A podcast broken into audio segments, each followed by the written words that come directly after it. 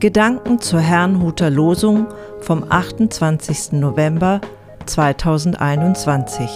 Es spricht Pastor Hans-Peter Mumsen. Die heutige Losung aus Psalm 119, Vers 76 lautet: Deine Gnade soll mein Trost sein, wie du deinem Knecht zugesagt hast.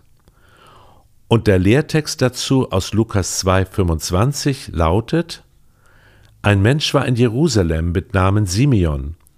Und dieser Mensch war gerecht und gottesfürchtig und wartete auf den Trost Israels, und der Heilige Geist war auf ihm. Der Trost Israels. Zwischen den Zeilen des heutigen Losungsverses steckt eine Frage.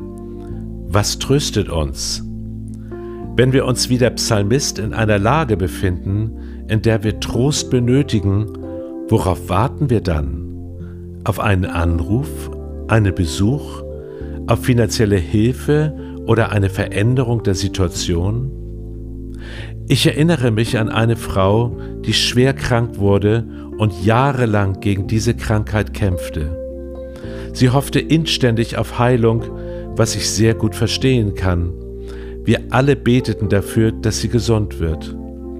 Dann bekam sie von einer Person die Zusage, Gott würde sie heilen. An diese Zusage klammerte sie sich. Doch obwohl die Heilung ausblieb, konnte sie nicht loslassen. Letztendlich starb sie. Hatte Gott sie verlassen? War ihr Trost dahin? Diese Begebenheit hat mich sehr nachdenklich gemacht. Woran machen wir unseren Trost fest? Der Psalmist sagt, Deine Gnade soll mein Trost sein.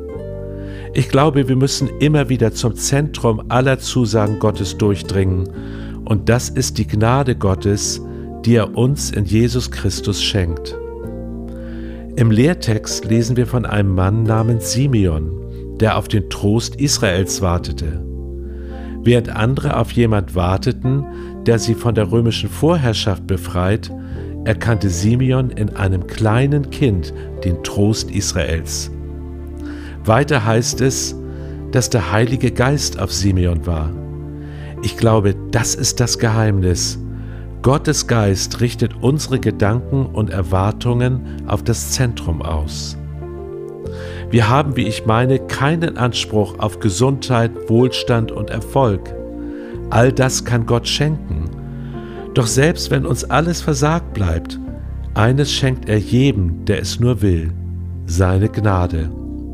Das ist für mich nicht nur ein Wort, sondern ein Zuspruch, dass ich bei Gott angenommen bin, dass er mir nahe ist und mit mir durch alles hindurchgeht.